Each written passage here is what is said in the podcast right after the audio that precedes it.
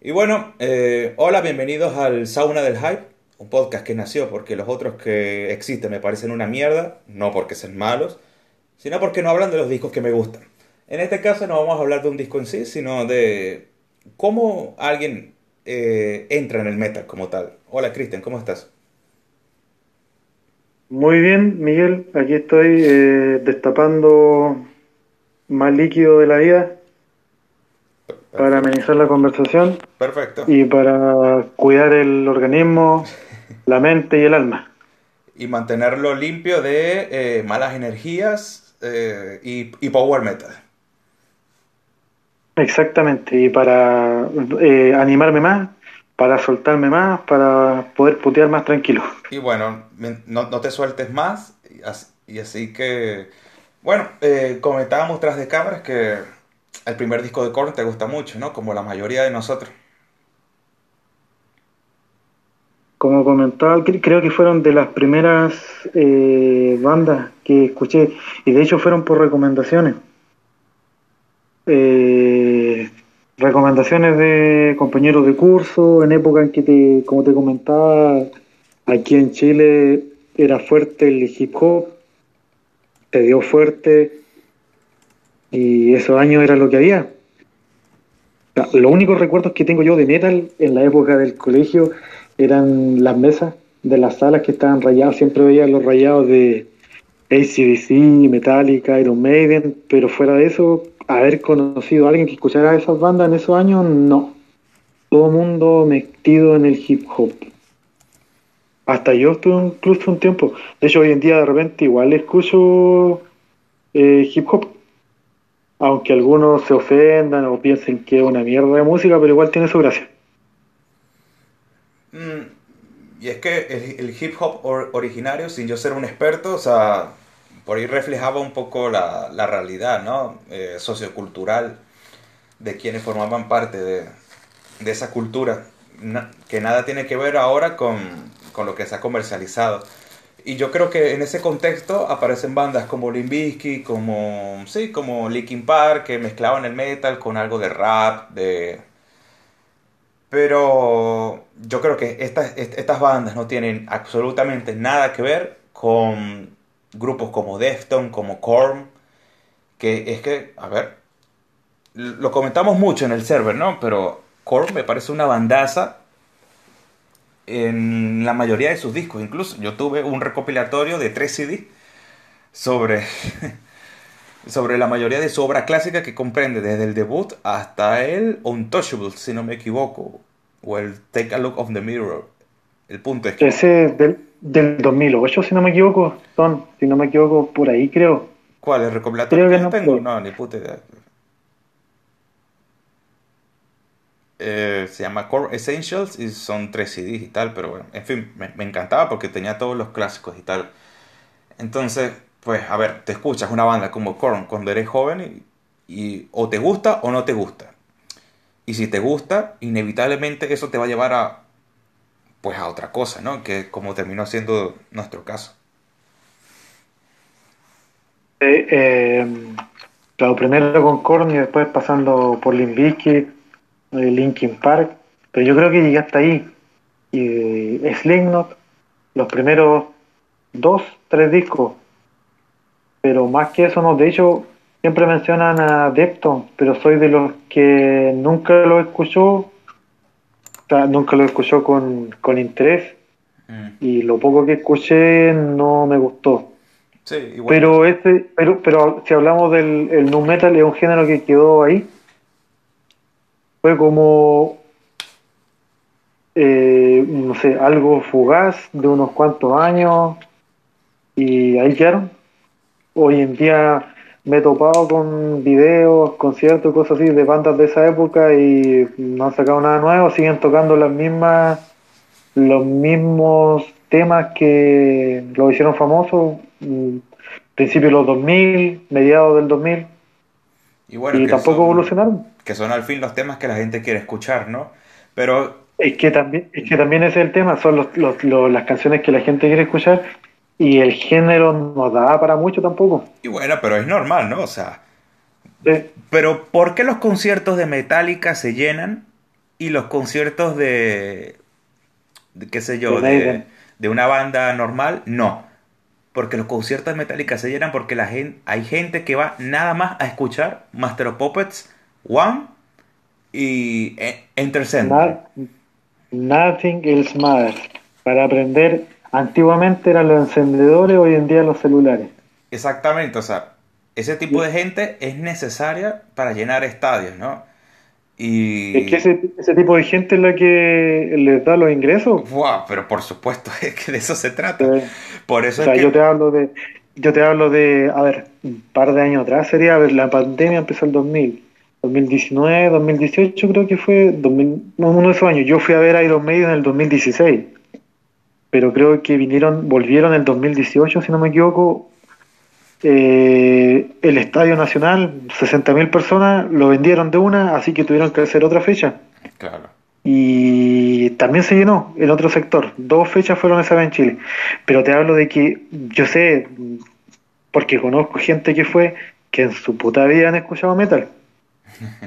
Pero fueron porque eh, bandas como esta ya traspasan lo que es el- la escena del, del metal. O sea, todos sabemos que ya son un tema prácticamente de cultura general. Por supuesto, Entonces la gente va por el show.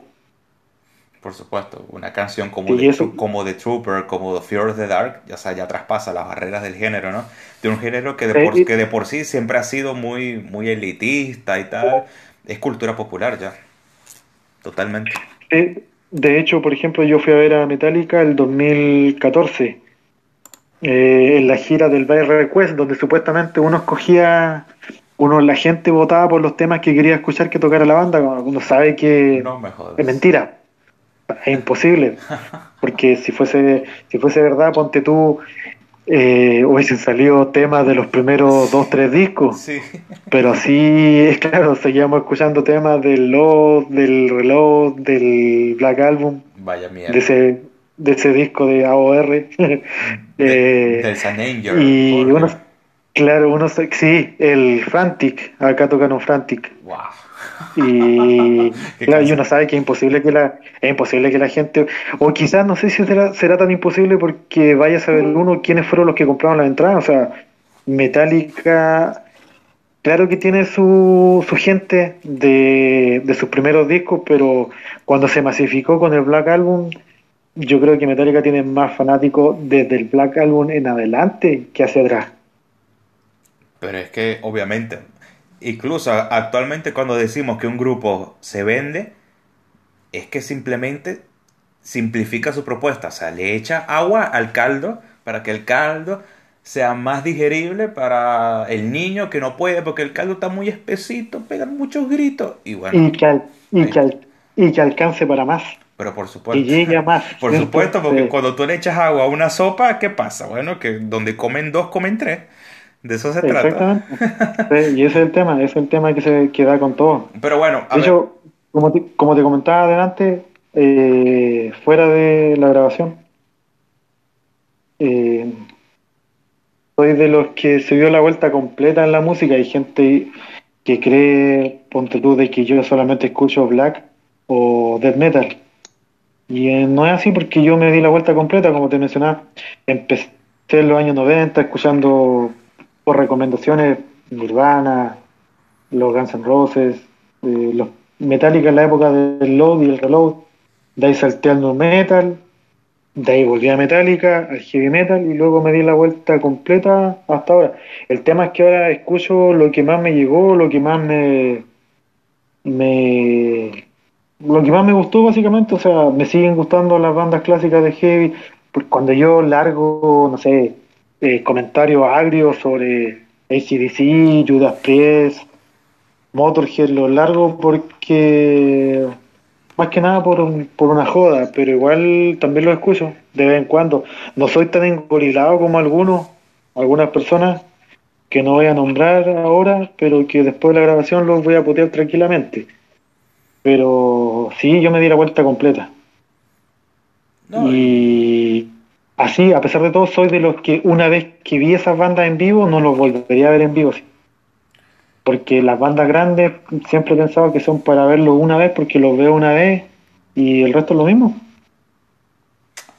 Y, pero es normal, o sea, por ejemplo, para mí Judas Priest es, es lo más grande que existe, si de metal hablamos, pero en lo A ver, ¿dónde, dónde, dónde puedo, después de lo que acabas de decir, dónde puedo, cuál es el botón para salirme? bueno, mientras lo descubre, termino de decir que, o sea, para mí es lo más grande que hay, pero en lo que va de año, no habré escuchado un disco de ellos, pero seguro, seguro. Ni de ellos, ni, ni de Motherhead, ni de Accept. No habré escuchado un disco completo de esta gente, pero seguro. Pero, a ver. que sabes que la, la, la experiencia en vivo otra cosa, o sea, obviamente otra cosa, pero es como que la experiencia en vivo, de verlo en vivo, te, te da la energía de nuevo para poder escucharlo, porque, por ejemplo, cuando yo fui a ver, tuve la suerte de ver Ayudas y a Motorhead el mismo año, el 2015. Ah. Eh, unos meses antes de que Lemmy se votara tieso. Ah. Y tuve la suerte de verlo ahí y claro, la experiencia en vivo, otra cosa. ¿Y cómo, viste, a Lemmy en vivo? ya, ya, ya, estaba... ¿Ah? ¿Cómo viste a Lemmy ese día? Ya estaba en las últimas, ¿no? ya estaba cagado, ya. Sí, ¿no? sí, ya, porque eh, se notaba en lo, bueno, la forma de cantar. Mira, para cantar eh, le costaba. mira, tú siempre, por lo menos aquí en Chile pasa lo mismo, siempre cada vez que hay conciertos, ponte tú, donde vienen dos bandas, siempre existe el debate en las redes sociales de que esta banda se comió la otra y que esta se comió la otra, y sí existía el consenso de que Lemmy estaba desgastado. Y en los solos de Phil Campbell y en el solo de Mikey D se notaba porque el tipo se sacaba el bajo, se sentaba detrás al lado de los parlantes y ahí se quedaba descansando un rato, pero fumando. Claro. Pues normal. Y, es, y ese día sí hay que reconocer que Motorhead fue una hora, un cuarto más o menos. Y Judas Priest fueron casi dos horas. Y, Judas Priest tocó, o sea, el recorrido completo, ni te cuento la cagada que quedó en. en ¿Cómo se llama? En. Ah, Painkiller. ¿Qué pasó en Painkiller? Sí. Pero esa vez me bastó verlo a ellos y después recuperar un poco los álbumes clásicos, pero. Hasta ahí. Mira, no, hasta ahí hasta ahí. Lo que sí reconozco que nunca he sido fanático de ACDC. No son malos, me entretienen algunos discos, pero no soy tan engorilado como, como otras personas. Y bueno, yo porque no viví la época, ¿no? Pero a mí ACDC me gusta mucho hasta el... Um, Back in Black. O sea, el primer disco con Brian Johnson me parece magnífico y todos los de los del señor Scott me, me gustan. Pero Eso sí, eh, eso es verdad. Sí. Eh, soy, de los, soy de los que prefiere a Bon Scott, sí. Sí, sí, lo que pasa es que, claro, o sea, siempre va a existir el debate, ¿no? De que no viviste la época, nunca, nunca supiste lo que es vivir esta música, qué sé yo, de en primera mano. Y es que, bueno, es, es normal, ¿no? O sea, en cierta parte yo vivo esta música día a día con lo que sale, con lo que me gusta, que me parece que hay más propuestas eh, novedosas y, arriesgadas en el black y quizás en el dead, pero lo que es el heavy el trash, o sea, es que es muy de su época, es muy en la época que tú viviste, ¿no? En los 90. Es, ahí donde estuvo la crema. Eh, bueno, basta ver los, los discos que salen hoy en día de las bandas de eso. Por ejemplo, no sé si escuchaste el, el single de Exodus. El nuevo no lo he escuchado todavía. No he querido. Mira, la verdad, como leí por ahí el colega Burton, es, un tema que perfectamente podría decir del Tempo of the Dam del 2004. No es nada nuevo y hay que reconocer que en el caso de Exodus, ponte tú, eh, suena mal. El, la producción no la batería es como estarle pegando, no sé, un, una caja, no sé, un tarro, un tambor, una cosa así, pero no, ya no tienen, no tienen brillo, no tienen gracia, ya se, le acabaron las ideas. En el caso del trash, lo que más me gusta hoy en día es el trash mezclado con black. sobre todo el que han sacado bandas noruegas, Mm. Porque el clásico ya no... Una banda que me llamaba mucho la atención era el Ángel Apátrida, Ujú. en los primeros discos, pero ya después empezaron a endulzarse mucho, el cantante ya quiere sonar demasiado limpio, bonito, entonces... Ay, Eh, Lo que pasa es que el mm, trash, lo que pasa es que el trash es un subgénero tan específico que es muy, dif- es muy difícil innovar. O sea, el black de entrada, de entrada, ha sido un, gen- un subgénero que ha buscado innovar, buscar cosas más allá, de entrada, con una banda como Emperor. Pero en el trash, por ejemplo, ¿qué más tú puedes inventar siendo eh, exclusivamente trash? O sea, ¿qué más puedes hacer? Y si lo mezclas con, y si lo mezclas con otras cosas, ya deja de ser trash en la pura esencia, ¿no? Del género. O sea, es un género que, que nació, na- nació en el 84 y murió en el, en el 89. Como dice mucha gente, no sé. tiene el- los límites demasiado eh, rígidos, o sea, no, el trash no te permite mucho espacio a la, a la improvisación o la mezcla de estilos porque si lo mezclas un poco con black ya pasa a ser black Sí, y te pasa un poquito al dead ya pasa a ser dead. En cambio el dead lo puedes mezclar perfectamente con el black y saca, no sé, el La black melódico, sí, el black dead, ¿cierto? Y si el dead, el black lo mezclas, por ejemplo, con el trash, el black trash. Entonces, ese es el, el gran problema del trash que tiene las fronteras demasiado marcadas. Y no te da espacio a la improvisación, porque por ejemplo tú tomas, ¿quién iba a pensar en su momento, en, el- en la época del black noruego, ponte tú que el black lo iba a mezclar con otras cosas? ¿Quién iba a pensar, ponte tú, que iba a existir una banda como Imperial Triumphant, por ejemplo? Y bueno, pero es, es, es como dije, ¿no? O sea, de entrada, con una banda capital como Emperor, ya me imagino que se daba a entender que este subgénero se podía prestar para, para otras cosas, ¿no? O sea, que no... Pero en el caso del trash, o sea, a ver, tienes casos como, como Violence, que por, por ejemplo en el Eternal Nightmare, eh, muchos dicen que el cantar de, de Ian Killan es casi un rapeo. Más que todo por la forma de que, que él tiene de cantar. Entonces, en el trash, yo creo que... A ver, lo que pasa es que si abrimos el melón del crossover, ok, se abre otra puerta, ¿no? Pero con bandas Sí. como, como Nuclear Assault y tal, pero ya... Al terreno del hardcore. Sí, ya ahí entras al terreno del hardcore y el trash como tal, ¿de, de qué bebe? ¿De Motorhead? ¿De, de Venom? Venom. ¿De Venom en el caso de Slayer? O sea, ¿sí? sí, De Maiden, sí, caso de la, de la exactamente. guitarra, la melodía. ¿sí? Entonces, Entonces, sí, dime. tiene los límites demasiado marcados y ese ha sido el karma de las bandas nuevas. Exactamente. Porque banda nueva, banda nueva que hay, por ejemplo, cuando salieron los griegos, Suicidal Angels, eh, la comparación fue instantánea. Suicidal Angels es Slayer. Ujú. Y yo siempre de- debatía eso. Había gente que decía, claro, Suicidal Angels suena eh, como el Slayer, una copia del Slayer, sonido. Pero yo decía, ¿por qué no, no disfrutan el sonido de ellos? Por ejemplo, en vez de decir son una copia, digan que estas bandas suenan como debería sonar el Slayer hoy en día. No sé si se me, se me entiende. Sí, un poco. Que las bandas detrás de esa época deberían haber sonado como suenan las bandas nuevas, pero no lo hacen.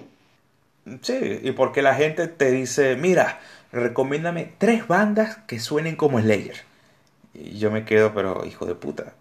Eh, Entonces, escucha Slayer, sea, ¿para qué mierda? Sí. ¿Para qué mierda tú quieres tres bandas que suenen como Slayer? Escucha Slayer. Pero, eh, o sea, es un poco eso, ¿no? Y por ejemplo, ese single de Exodus no lo he escuchado todavía porque, o sea, bueno, vo- voy a esperar a que salga el disco completo, que yo no sabía que iba a salir disco nuevo, me agarró por sorpresa. Y no sé, vamos a ver qué tal. A- por, por ejemplo, a, ¿tú a, quién prefieres? ¿A Baloff, a, So- a Sousa o a, o a Rob Dux? yo, mira, A ver. Es que es difícil medir porque ponte tú, eh, Bailoff estuvo en un disco y en un disco en vivo. ¿Cierto? Pero es el disco, ¿no? De Exodus. Sí, eso sí. Es el disco, ¿no? Por eso mismo, ya, Bailoff, Dukes y Sosa. Eso lo conversaba antes con mi amigo Pussy. Eh, conversábamos que el single de Exodus es como que suena de una manera como que la banda grabó, es como dos discos en uno, uno instrumental y Sousa grabó por su lado. Y lo unieron así, nada más, y lo pegaron. Porque Sousa se nota demasiado encima, demasiado alejado de lo que es el ritmo de la banda. Y yo de Sousa la verdad que no... Aparte que con esa pinta de vieja que tiene, no... Tiene, tiene pinta más para, para cantar, no sé, con Doro, con Gears, con esa weá que le gusta en el Chris Fome, esa weá así tiene. Pero no, no hay caso con Sousa y una vez lo vi en vivo y un tipo que no transmite nada. O sea, eh, yo creo que le recomendé el documental de Trash, donde hablan que Bailoff era otra cosa. El mismo Rob Dukes tiene esencia de Bailoff, y de hecho la tenía, y a mí no me gustaba también cómo cantaba el tipo, pero pero la vieja esta de Sousa, no. A ver, a No, para nada. Yo soy, yo soy de Bailoff, Dukes y Bailoff y Dukes, nada más. A ver, a mí. A mí Rock Dogs me encanta por la actitud, por la actitud tan arremetedora que tiene, ¿no? Pero. Actitud, actitud trash, ¿cierto? Sí, o sea, me, me enfundo con, con, mis pantalones cortos y te escupo en la cara y si me miras mucho a los ojos, te, pero es que te mato. Pero no, no, no, sé qué, no sé qué hacer porque los discos de Sousa me gustan. La verdad, no. Es clásico, es que, es que mira, por ejemplo, si tú te pones a pensar, después del Bond de Pipe Block, para mí el mejor disco de Exodus es el, Tempo of the Dan del 2004 y ahí estaba Cetro Sousa. Lo que pasa después es que, de eso, lo que pasa es que ese disco fue, fue un regreso después de casi 10 años sin hacer nada, más, más de 10 años. Después de un force, después del Force Se nota mucho por el, porque el disco anterior al Tempo fue el Force of Heavy y era una mierda. Una mierda, sí. Bueno, un disco raro, ¿no? era, bueno, disco de los 90, ¿no? Que todas las, todas las, bandas, todas las bandas de trash en los 90 la, la pasaron mal. El síndrome Metallica. Metallica sacó su Black Album. eh, Megadeth sacó el Eutanasia. Sí, o sea. Exodus quiso copiar con el Force Heavy. Porque si te das cuenta, eh, la, carrera de Mustaine ha sido todo el tiempo seguir lo que iba haciendo Metallica. Ahora en los últimos años no. Pero en el caso de Exodus, me parece que el Bonde, el Tempo y el otro disco que me gusta mucho es el Exhibition B. Wow. Con Sosa. Ese, ese tema inicial de la balada de Leonard and Charles. Uf. Wow. Eh, así, el, el 2011, aquí en Chile telonearon a Iron Maiden. Y empezaron con el tema ese, la balada de Leonard Charles. Empezaron con ese tema y ahí quedó la cagada. Quedó la cagada, se puede. Sí, ya son, estamos en horario de adulto. sí, claro. Y, recién se nos había unido un, un oyente, pero se volvió a retirar. el mismo personaje seguramente dijo, ahora van a hablar de... No, no, no. no después, después, le, invito, después, le invito, pero por ahora le va a tocar escuchar a dos hombres, a dos hombres hablando. Pero si, está, si vuelve a escuchar de nuevo, no, no, vamos a hablar de eso. el, el Max Bunny, no, no vamos a hablar de eso. Pues eh, no sé qué decirte. A ver, los discos de Sousa. Lo que pasa es que yo no sé si el Pleasure of the Flesh en su gran parte ya estaba compuesto antes de la, antes de la salida de Baloff. O sea, esto es un tema que yo la verdad soy ignorante porque, o sea, si el Pleasure of the Flesh estaba compuesto con la idea de que lo cantase Baloff, em, pues es normal que Sousa por ahí suene un poco fuera de, fuera de lugar un fuera de lugar que, por ejemplo, en el siguiente, en el Fabulous Disaster, es que ese para mí es un discazo, o sea, no sé por qué. Mm, ti- Tiene el Fabulous Disaster, o sea, Sí. para mí es un discazo. Y es eso, pues Valve sale de Exodus en el 86 y el Fabulous Disaster es del 87, o sea, no me jodan, y ese disco estaba compuesto seguramente antes de que él saliese. Y llega Sousa, que, que yo no sé, no tengo claro qué, qué hizo Sousa antes de Exodus, yo sé que estaba en Testament, pero... Testament creo que es lo único, si no Sí. me equivoco. Sí, sí, que, creo que sí, hablo de memoria, pero es eso, pues. Y ya... el- Porque yo creo que, Ajá, dime. yo creo que mira, el por ejemplo, cuando te refieres al Fabulous Disaster, el tema Toxic World estaba hecho para Velof. Mm, sí, puede ser, ¿no? Es un tema hecho para, para el headbanging y para, y para romper Claro, es que me, me me refiero a la letra. Ah, bueno, sí, puede ser. Y porque en el documental que les comentaba la otra vez, eh, el tipo era tal como lo mostraban así. De hecho, la canción Bondage Bad Blood y básicamente es la escribieron por un concierto donde, a ver, a Exodus los teloneó un grupo de rock y Ah. los tipos de rock Ajá. que de la banda esa estuvieron sirviéndose vino, creo, no sé qué cosa decían, y dejaron los vasos de vidrio ahí mismo, en el escenario. Entonces entró Exodus y Bailoff los empezó a romper, los vasos. Y los pedazos de vidrio y todo eso, la gente los tomaba, se cortaban, eh, salpicaba sangre, y desde ahí crearon la canción Bondage by Blood. Oye, no, no, no, no conocía esta anécdota. Qué retorcido, Sí. qué retorcido y en parte no me sorprende, ¿no? Porque todos estarían Sí. drogados hasta las seis. Ahí, en, en- claro, Gary Hall se recordaba perfectamente cuando eh, había un charco, dijo, de sangre, y había una niña ahí haciendo headbanging, y va Bailoff y pasa la mano por toda la sangre que hay ahí y se la pasa por toda la cara a la, a la dama en cuestión. Bueno, y, eh, después de eso, y después de eso se fueron a pasear, a, a bailar, a, a- de fiesta a la casa de Bailoff. Y en ese Chuck Billy decía que esa noche hicieron pedazo la casa de Bailoff. y bueno, se- se- seguro el que, el que hizo más desastre fue el propio Bailoff, eso tenlo por seguro.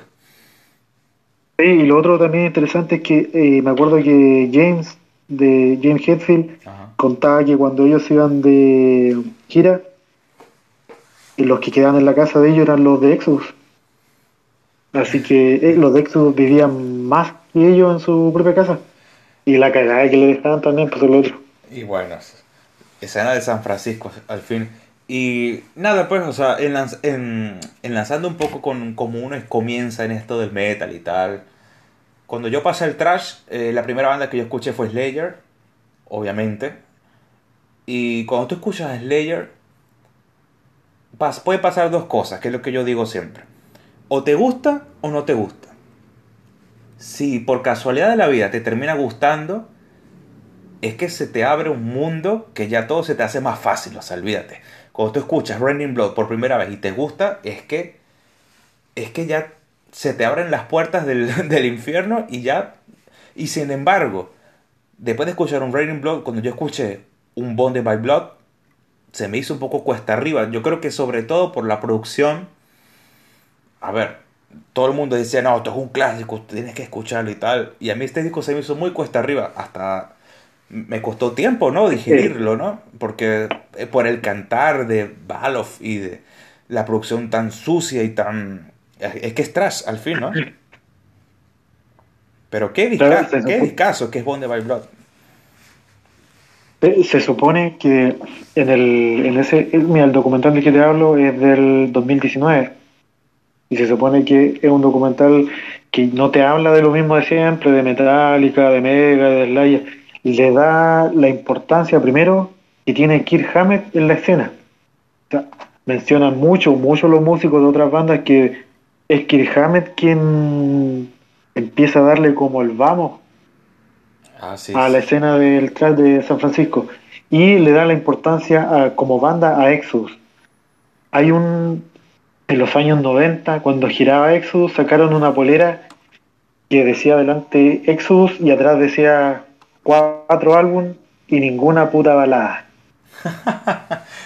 Oye, oye. Y el, y el, documental termina después de una hora y media. Y, eh, sale tal banda, está haciendo esto, esto, y al final dice, y Exodus ah, en esta época sigue girando y todavía no tiene ninguna puta balada. Porque hasta Testament cayó en balada. Oye, pero no sé. El, el Fabulous Disaster tiene una canción. A mí Fabulous Disaster, como he dicho, me encanta.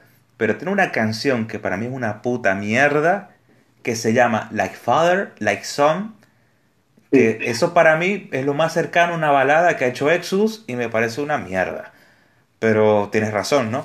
Y Exodus, por obviamente, ¿no? Ah, Metallica, Keith Harmer. Exodus, la ex banda de Keith Harmer. Vamos a escucharla. ¡Wow! Una maravilla. obviamente se, las cosas se populizan así, ¿no? No vamos a decir que no a estas alturas. Ahora, una pregunta seria.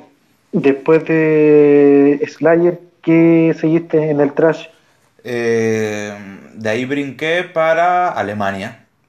De ahí brinqué para Alemania y caí en el Extreme Aggression de Creator y en el Agent Orange de Sodom. El, el de Creator eh, me entró más fácil porque en líneas generales es parecido al Raining Blood en cuanto a brutalidad y por momentos incluso lo supera, pero el Agent Orange, como todo lo que es el Sodom clásico, es como que más brutal, más visceral, más oscuro.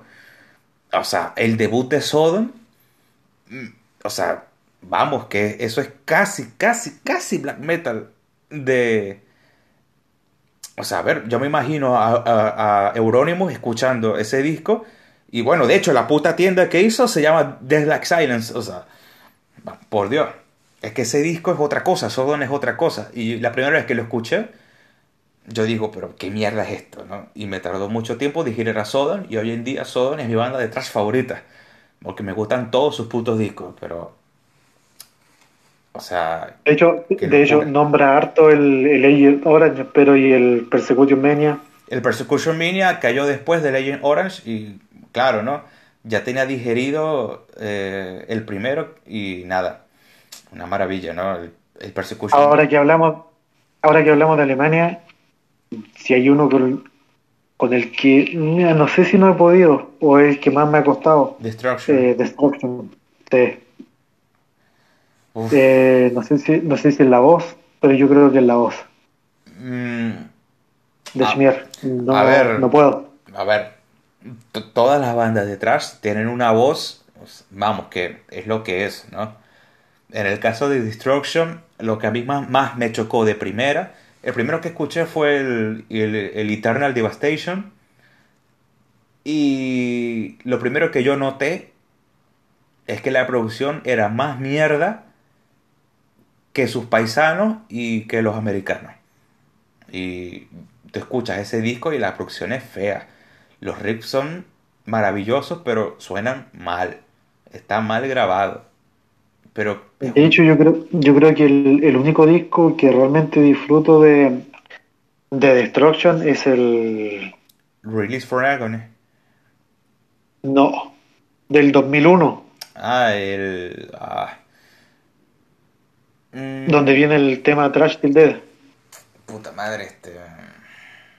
Pero es que ese año 2001 de los alemanes fue un retorno espectacular de las tres bandas: Violent Revolution, el M16 de Sodom y el. Y no me acuerdo el nombre del disco de Destruction de ese año, pero también es muy bueno. El de Destruction del 2001, a ver, es el The Antichrist. Sí, ese. Creo que el que más disfruto de, de la banda. Y de la voz en realidad, porque en realidad la banda no es mala, pero la voz es la que no, pude. No, vamos, a la, la, voz de Schmeier es. Vamos, que es una puta mierda, ¿no? Pero. No ¿Y, La, ¿Y la de. ¿Y la de Sean Killian? Eh, no, pero lo que pasa es que Sean Killian, a ver. No sé, a, a mí me gusta, no, no sé tú. No, yo igual no, no, no, no tengo problemas con la con la voz de él. No, no me hago, no, no me hago problemas. Lo, lo, que pasa con la voz de él es que los riffs son tan buenos que a mí la voz a veces pasa a un segundo plano, ¿viste? Lo que hizo... ¿Cómo se llama este hijo de puta que ahora está en, Machine Head? Este... Ay, el amigo Flynn, este... Eh, Rob Flynn. Rob Flynn. Los Flynn. Es que ese disco, el Eternal Nightmare y el, el Operation the Mices, es que son una avalancha de riff constante que, que no hay respiro. O sea, y la voz de, de Ian Killan, o sea, es que vamos, es trash. O sea, aquí tú no vienes a escuchar ópera, no vienes a escuchar a Pavarotti. Aquí vienes a romperte el cuello. exactamente, sí. en el caso del, del trash se da mucho el hecho de que uno le da más importancia a la música. No es que la voz pase a segundo plano, pero la música es lo que la, lleva en realidad. por ejemplo, para mí Headfield tampoco tiene... No, para nada. En realidad, en, el trash, salvo, a ver, salvo Petrosa, eh, ¿qué más? Eh, Araya. No, a ver. Cantantes, eh, cantantes míticos de trash que de verdad parecieran que sepan cantar, se me vienen a la mente el de Hidden, y son, y son canadienses, y eh, el de Anthrax. Em, Pero espera, eh, ¿tú dices que sepan cantar, te refieres a que canten bien o, que sean potentes? Que canten bien.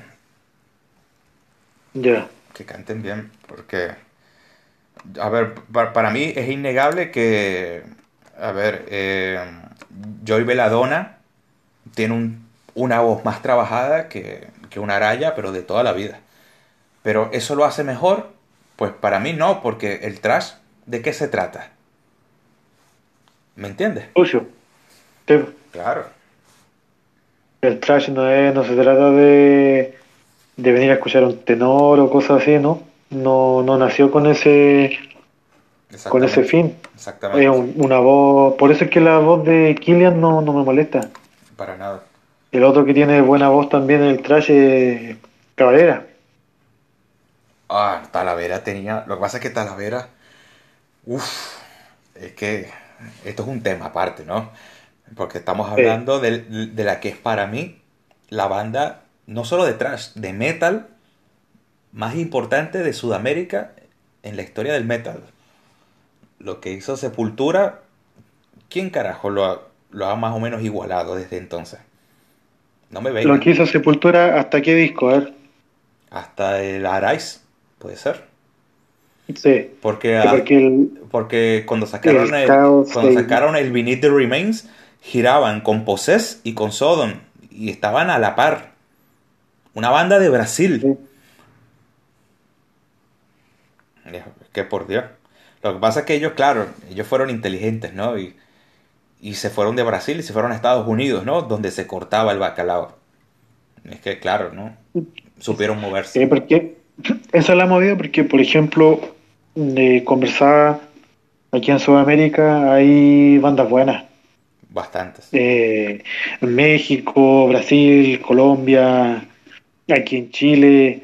Hay bandas buenas, pero no tienen, primero, el apoyo monetario, eh, no hay sellos, y cosas así y salir del país hacia otro a buscar, eh, no sé, a buscar un mejor, eh, unas mejores oportunidades es difícil.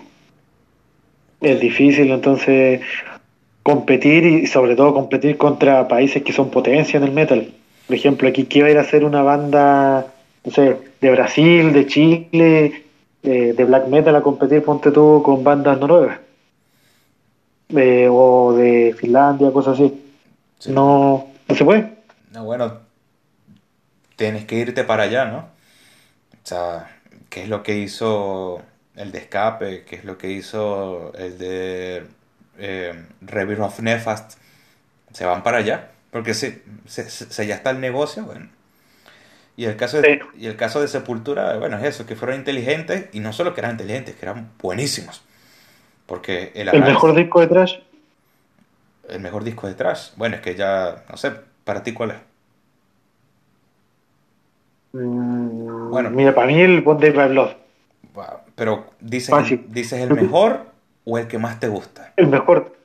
no yo, el que más me gusta, sí, porque entrar a decir el mejor o cosas así, no, porque los gustos varían. O sea, hay algunos que ponte tú, le gusta más el Persistent of Time de Anthrax, que es un discazo. De hecho, yo siempre, yo siempre hueveo con Anthrax. Siempre jodo con Anthrax, pero Anthrax me gusta, pero hasta ese disco. Mm. La tapa con Bush, no.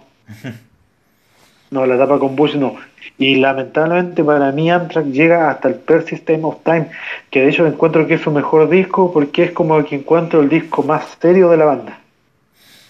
Y es un disco muy oscuro también. Sí, por eso mismo también sé. Pero ponte tú el disco que más me gusta de Trash, el Bonte. Mm. Y de ahí ya, o sea, Trash hay harto, o sea. Sí, claro. Hoy en día, claro, el Trash está de capa caída, pero si nos podemos hablar de clásicos del trash, hay muchos. Y escoger un disco, el mejor. Mira, yo cuando empezaba escuchando música, escuchando metal, siempre, cuando uno se inicia, siempre tiende a buscar, ponte todos los rankings. O sea, para ver cuáles son los mejores discos y orientarte por esas cosas. Y siempre me salía lo mismo. Master y el Raining Blood. Claro. o el Red Blood y el Master salían siempre lo mismo. Sí, sí, porque, son, porque son las referencias, ¿no? El Pixels. Sí, por ejemplo, después te das cuenta que está el Arise, está el Darknet Descent de Dark Angel. Claro. ¿Cierto? El Eternal Nightmare. Si te vas a Alemania, tenía el. Eh, el Legend Orange, el Persecution Mania, Pleasure to Kill el de ¿cómo se llama? de Destruction tienes el, Eternal Devastation el Release for Agony sí sí a mí Tankar me gusta pero mucho también no sé tú. No ahí yo paso. O sea no no es que no me guste no es que no me guste Tankar es que si lo escucho me gusta pero no es de los favoritos. Pero sí reconozco que sobre todo los primeros los primeros discos son buenos. Ya después se, se, cargaron al litro, a la cerveza, mucho esa entonces ya sí, bueno, pasó a ser como... Aunque Tankar tiene... Por ejemplo, mira, mira quién te hace un tema que se llama una muchacha llamada cerveza. Bueno, bueno, bueno, pero... Entre... ni, yo, ni yo que soy curado me, me llama la atención el, el tema ese. Bueno, yo lo, lo, debería celebrar yo, pero no. Bueno, esto es algo que yo ah, espero hablar con Estreum cuando haga el, episodio de Annihilator. Pero Tankard tiene una etapa seria que, bueno, que vale la pena revisitar. Y nada, pues lo que tú decías, ¿no? Cuando tú hablas de los mejores discos de trash, yo creo que siempre en un top 10 vas a tener el mejor disco de las 10 bandas de siempre. Y sí, y sí, sí de 1984 hasta 1989. Y para de contar. Y ojo, y ojo que es un logro decir los mejores discos, porque todo en el top 10 de las 10 bandas de siempre, porque hay algunos que, que tienen no van más allá de tres bandas. Sí, sí, sí, sí. Pues. hay algunos. pues no sé. No, puedo, no, no puedo decir nombres, ¿cierto? Es que, bueno, no sé, hasta hace poco teníamos esa conversación, ¿no?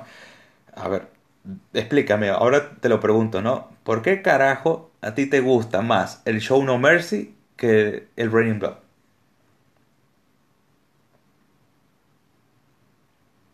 Eh, porque, mira, la verdad, porque sí. sí y no. a ver, porque a ver, el Raining Blood. Mira, me parece. primero, se me pasa demasiado rápido. Salvo Angel of Death y el tema homónimo Raining Blood, el resto me parece como si fuera la misma canción, pero larga. O sea, para mí empieza, o sea, el disco empieza perfecto con Angel of Death. ¿Quién te puede decir que Angel of Death no es, es el tema trash? Sí, es un himno. Pero después de eso viene todo. los temas que siguen después me parecen. Piece Claro, claro, Altar of Sacrifice me parecen todo. es como tú lo escuchas y es como que son tan cortos los temas y tan homogéneos que parece que fuera una misma canción larga hasta que el punto diferente te lo da el Raining Blood. Ya porque empieza con los truenos, con todas esas cosas, ya ahí hay un cambio. Pero entre medio, entre, entre el vos- Angel of Death Quizás y el Raining Blood, que es un medio tiempo también. Claro, pero esa es la sensación que me da. En cambio, en el Show No Mercy, me parece que todos son temas distintos. De hecho, el, de hecho, el que más me gusta es el Hella Wait. Es que... Para mí, en el caso, en el caso de Layer, Hella Wait, Show No Mercy y el Season. Y es que, a ver, si nos vamos por variedad, es indudable que Hello Waits es un disco más completo y más eh, arriesgado en el sentido compositivo que Raining Blood. Ahí, ahí no te lo voy a discutir. Eh. Pero, Sí, porque si, si medimos, si medimos, a ver, si medimos, el, si- depende de qué punto vemos, no sé, el, el gusto. Si lo tomamos, ponte tú, de lo que es brutalidad, obviamente el Raining Blood no tiene comparación en la discografía de Slayer. Pero si lo medimos ya por cosas más puntuales, es lo que te decía, que por eso me prefiero el, el Show No Mercy y los que te mencioné sobre el Rain. Porque el Rain me parece que tiene un comienzo espectacular, tiene un cierre espectacular, pero entre medio me parece que es todo parejito. sí, sí. Bueno, Y ojo, y eso que estoy sano diciéndolo. ¿qué pasó? No, todavía no se ha acabado el botellón. Uf, no, no, aquí tengo. Mira, si llega a haber un apocalipsis zombie, yo estoy salvado. Uf. Y bueno, eh, claro, no, lo que pasa es que yo, aquí yo voy a lo mismo, ¿no? ¿Por qué estos, por qué estos debates surgen?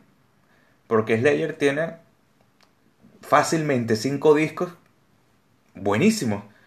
Si tu- tuviese uno solo, como le pasa a, a muchas bandas, diríamos, bueno, es este ya, pero Slayer tiene cinco. Megadeth por ahí tiene cuatro o cinco también. Metallica tiene tres o cuatro. O sea, es normal, ¿no? Y... Y ojo, ojo que yo te, te diría que el Layer tiene 6, porque hasta el Divine Intervention Ah, bueno. me parece. Claro.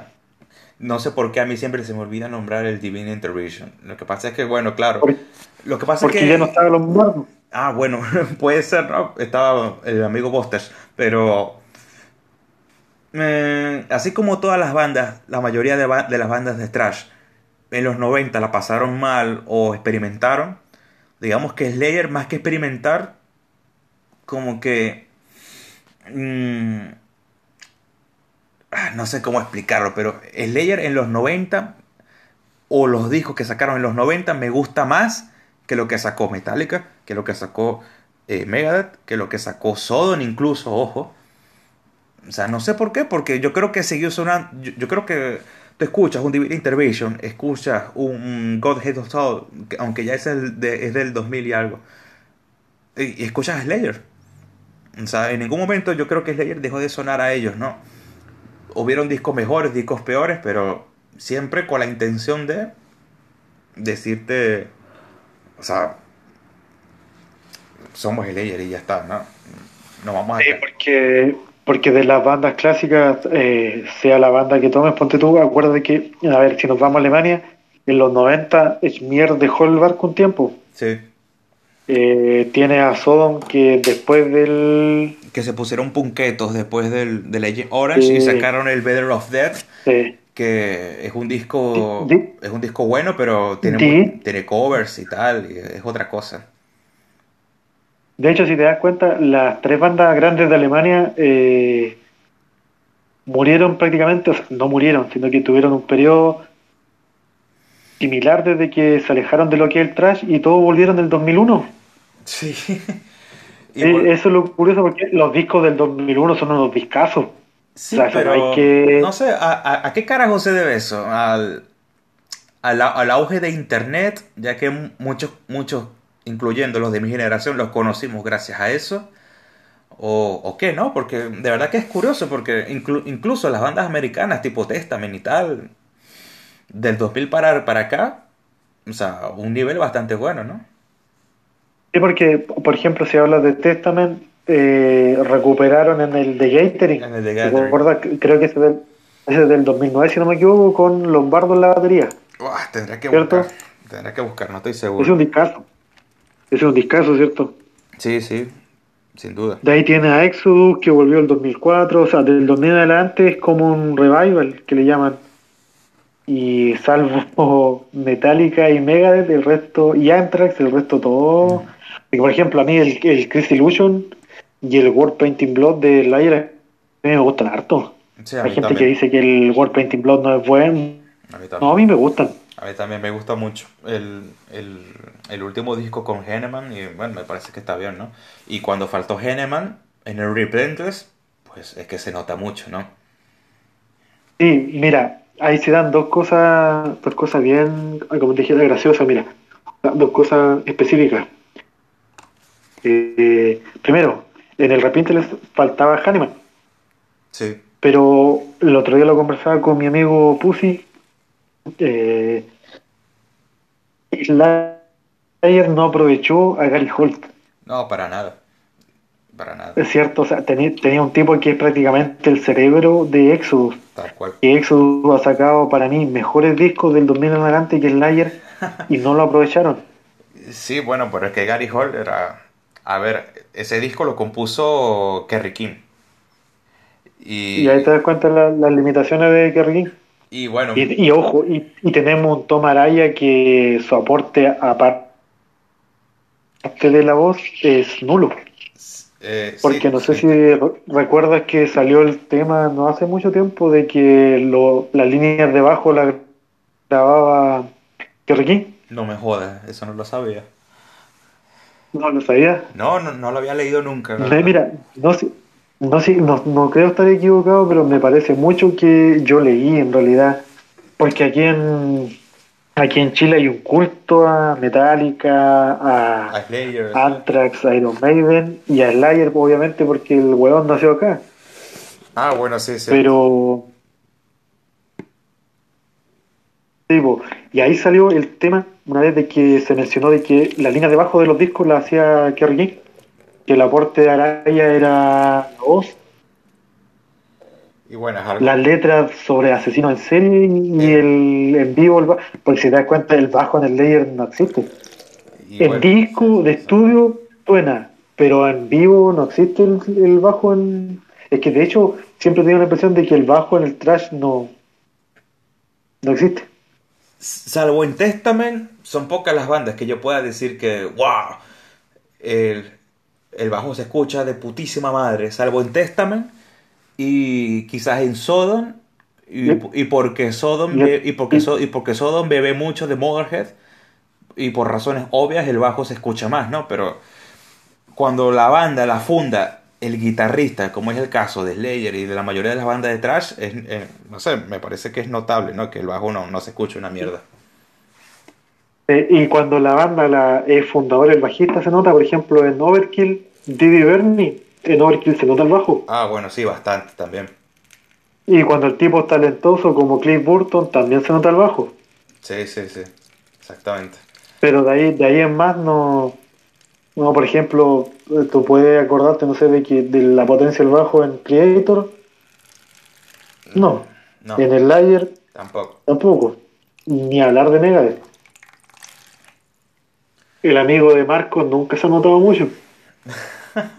Electron, bueno, hay temas en, en los que sí, ¿no? Pero temas puntuales, la verdad. Como Eh, Pixels, en Pixel y en Rust in Peace, en el, en el tema ese de Don Patrol, sí, ahí puede ser, porque, y, porque, y porque es medio tiempo, ¿no?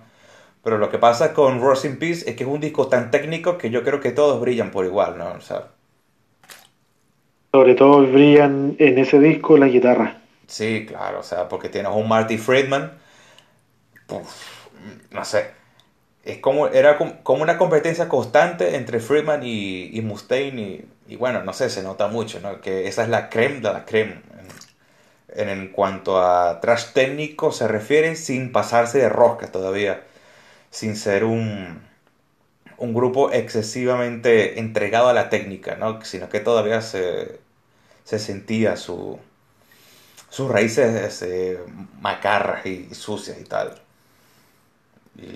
Y bueno, Yo no, creo- no hace mucho, después, después de ver el documental, tuve, eh, después de ver el documental, tuve una fiebre de trash. No, de empecé a encontrar muchas bandas que yo creo que en el trash es peor que en otros géneros, de muchas bandas que se quedaron en uno o dos discos y hasta ahí llegaron.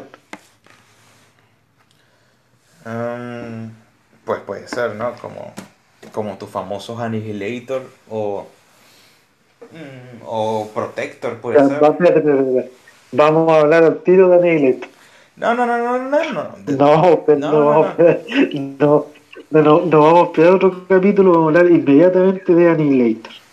No, no, no. Annihilator en este podcast se, mere- se merece un capítulo aparte y, si es posible, con mi amigo Juan Cruz Kinder, que la, a partir de mañana empiezo las negociaciones con él para, para traerle. Así que... Pero sí, pues, o sea, más allá, o sea, de que me guste mucho la banda de, de Jeff Waters, creo que es inevitable no, no, no inevitable, creo que es eh, evidente de que Annihilator son los primeros dos discos y ya lo demás es gu- gusto adquirido, ¿no? Sí, mira, ya fuera de joda, sí, los primeros discos de Annihilator son buenos, pero eh, mira, mm, le cre- creo que ha pecado de lo mismo de Megadeth, de sacar discos por sacar. Me parece mucho, sobre todo los últimos discos de Annihilator, lo encuentro bastante eh, malitos, pero yo no te voy a negar de que en un comienzo era bastante bueno. Sí, sí. Por lo, menos, por lo menos los dos primeros discos. No es por dármela de, de caleidoscopio, pero los primeros discos son. los primeros discos son buenos. Pero. Y es porque sí, pero de ahí en adelante. ¿Cuántos discos tiene Annihilator de todo esto? Mira, yo creo que más de 15 fácil. Tendría que contarlos, no tengo idea.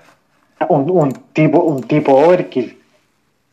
Ah, lo que pasa Yo es creo que, que lo que pasa es que Overkill eh, tuvo algo que Annihilator nunca tuvo, que fue una estabilidad más o menos notable, ¿no? En la alineación. Es que Annihilator es Jeff Waters y ya está, ¿no? 17 discos tiene Annihilator. 17, bueno. 17 discos. Ahora tú nómbrame. mm, ¿Eres capaz de nombrarme 10? Eh, bueno, te digo, No. que, te digo que me gustan casi todos, menos el Remains, que ese disco de verdad es muy malo hasta para mí. Y algunos con Dave Padden eh, me parecen malitos también, pero que si eh, el, el All For You y de los últimos, mm, el Suicide Society me parece ahí más o menos, pero es un poco eso, ¿no? O sea, Annihilator tiene una, no sé, para mí se mide con otra vara, ¿no? Porque Primero porque son de Canadá. Y los canadienses, por más que quieran, ajá, en, en cuanto a nivel de calidad, son casi igual que, o mejor que los americanos, pero a nivel publicitario es que no tienen nada que ver con, con estos últimos, la verdad. Ah, sí, en, en eso tienes razón. A nivel de calidad, de hecho, yo los veo mejor. Pues claro, Pero, eh, como dices tú, a nivel de publicidad, no. no, nada que ver. Tú tienes a un, grupo, tú tienes a un grupo como Voivod, que técnicamente se puede comer a cualquiera, pero vamos, no los conoce ni Dios. O sea, ¿por qué? Porque un disco de, de Anthrax, que es el, el menor del mal llamado Big Four, siempre va a hacer más ruido que uno nuevo de Voivod, y eso es así. Y siempre va a ser así, y va a seguir siendo así siempre. Eh, sí, hablando de eso del Big Four, al final esto se transformó en trash. En vez de hablar de, de cómo empezamos, se transformó en. Es que es imposible, es que, es que es tan variado el tema del metal que es imposible o sea, centrarte en una sola cosa. Y bueno, O sea, esto de, de una u otra manera te lleva para distintas cosas. Y en el, en el variado, en el tema este del Big Four, siempre mm, fue por un tema de venta. Porque estamos más que claros, ponte tú, que hay bandas que, que deberían estar. Aunque en realidad el Big Four, ¿a quién le importa? pues al que escucha can- canciones sueltas, Master Puppets y Holy Wars. Y ya está. Sí, sí, porque al que escucha, ponte el que tiene un poco más de, no sé, no, no de conocimiento, no me gusta hablar mucho de conocimiento porque mm, es un tema de cada cual, pero al que escucha un poquito más, eh, realmente le da lo mismo el Big Four. Sí, obviamente.